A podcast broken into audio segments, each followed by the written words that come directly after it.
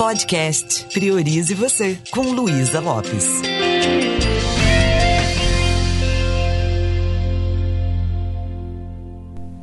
Olá, que bom que você está aqui comigo. Eu estou fazendo uma série sobre felicidade. Porque, no fundo, no fundo, o que a gente procura na vida é ser feliz. Às vezes a gente arranja um caminho meio que tortuoso, mas no fundo, ai, eu tô aqui porque eu acredito que um dia eu vou ser feliz. Mas o que que vem a ser felicidade? Qual que é a origem dessa palavra?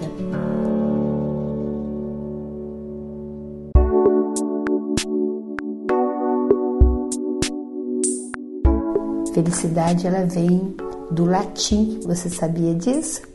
Que significa felicitas, que significa fecundidade, fertilidade, prosperidade. Será que existe uma fórmula da felicidade? A neurociência, ela pode nos ajudar a produzir emoções positivas, harmonia, relacionamentos positivos e esse bem-estar interno que significa felicidade.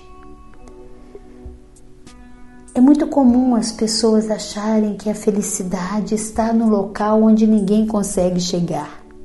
Eu mesma já ouvi muitas pessoas falarem: Ah, quando eu me casar, eu vou ser feliz. Quando eu sair do aluguel, aí sim eu vou ser feliz. Ou a pessoa fala: Quando eu me separar, eu vou ser feliz. Então é como se tivesse que acontecer algo externo para eu me sentir bem comigo mesma.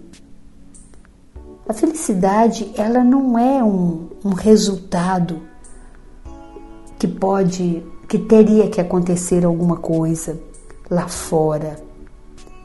O resultado de, de uma conquista, o acúmulo de, de pequenas vitórias pode sim fazer com que a gente se sinta feliz.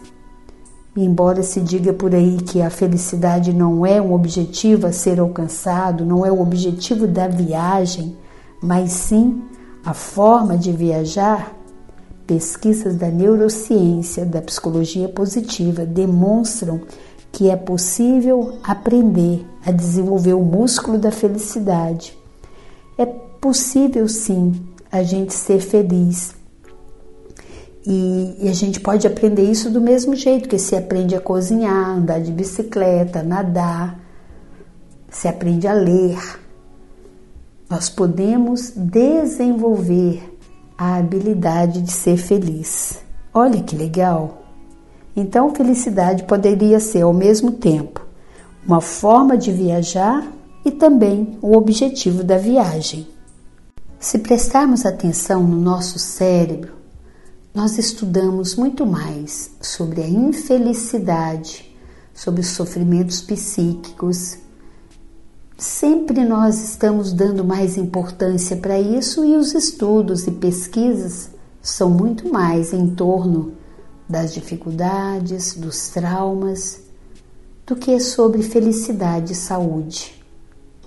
Psicólogos, psiquiatras sabem explicar melhor a origem das neuroses, a origem das psicoses, a origem da depressão, do que o caminho para alcançar a felicidade. Isso já suscitou toda a indústria para lutar contra o estresse e contra a depressão.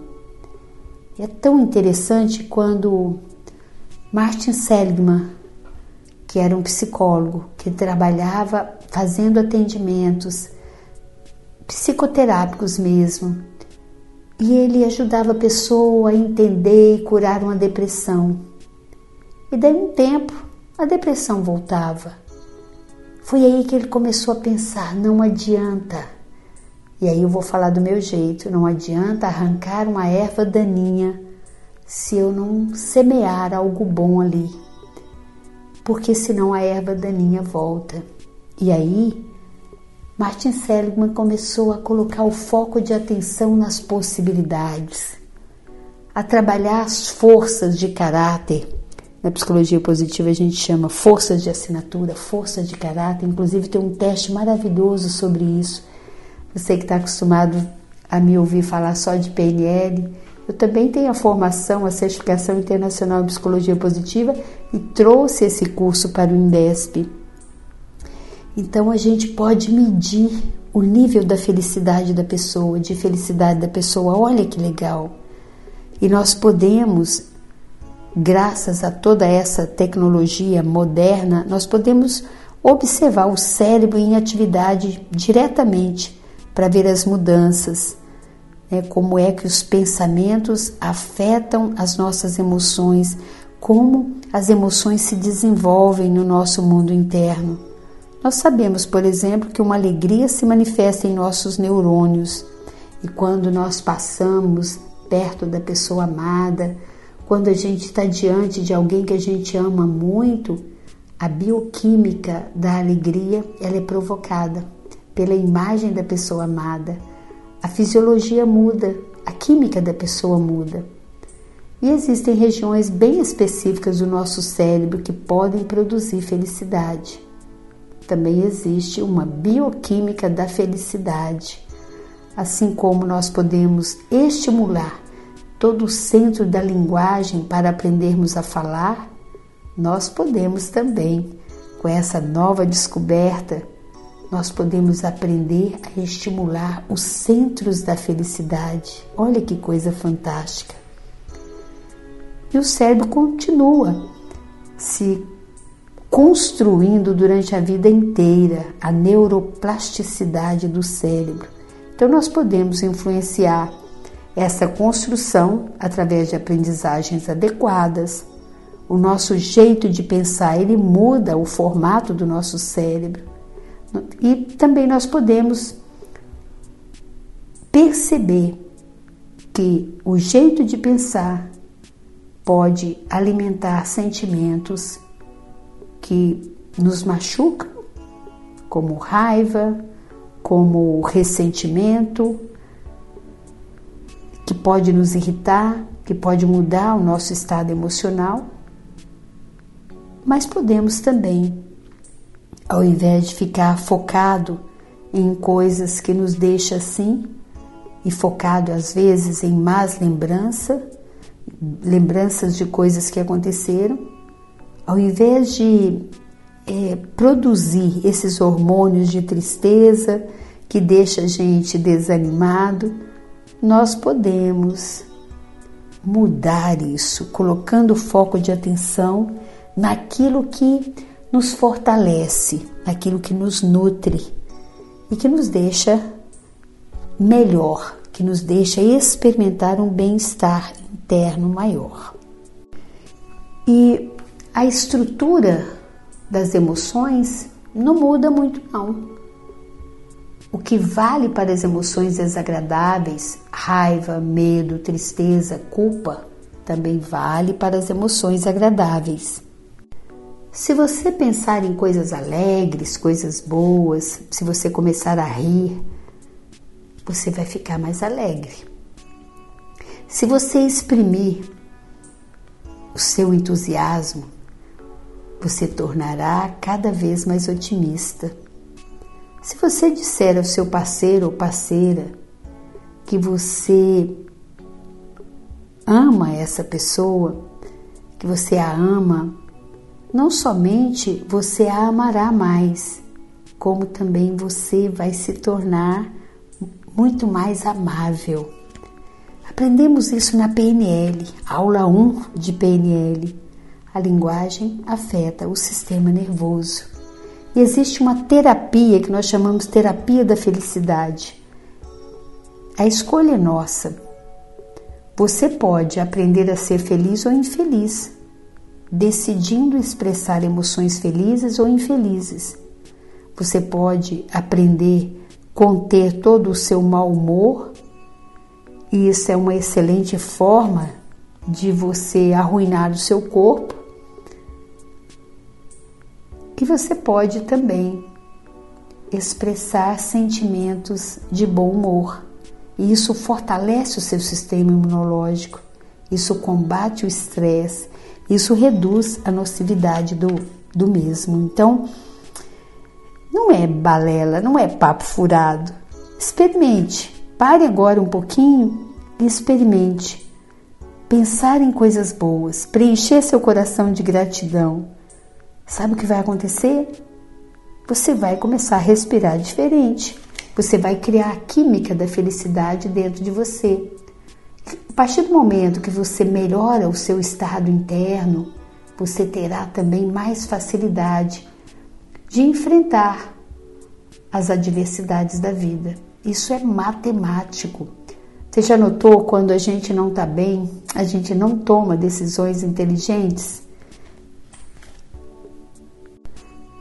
Lembrar que os pensamentos, as sensações são dois lados de uma mesma moeda. Sentimentos positivos estimulam as conexões nervosas do cérebro e favorecem essas emoções positivas, né? De alegria, de amor, gentileza. Casais que dizem frequentemente eu te amo um ao outro são mais felizes do que aqueles que nunca expressam o que sentem. Chega até o momento de duvidar se está sentindo isso ou não. Ou seja, infelicidade a gente constrói, embora a gente constrói algo que no final nos destrói. E felicidade também pode ser construída. A diferença é que isso eleva o nosso estado emocional, eleva a nossa vontade de viver. Que tal você agora parar um pouquinho, perceber como é que está o seu estado emocional, acolher o que está aí com a certeza que a forma que você está encarando a situação, a pessoa, o evento está provocando isso dentro de você. Identifique se isso está te destruindo ou se isso está te nutrindo. E experimente mudar. Dê uma olhada em volta, aprecie algo que é belo, experimente agradecer, experimente lembrar de alguma coisa boa e você vai percebendo que você está aos poucos desenvolvendo a habilidade para ser mais feliz.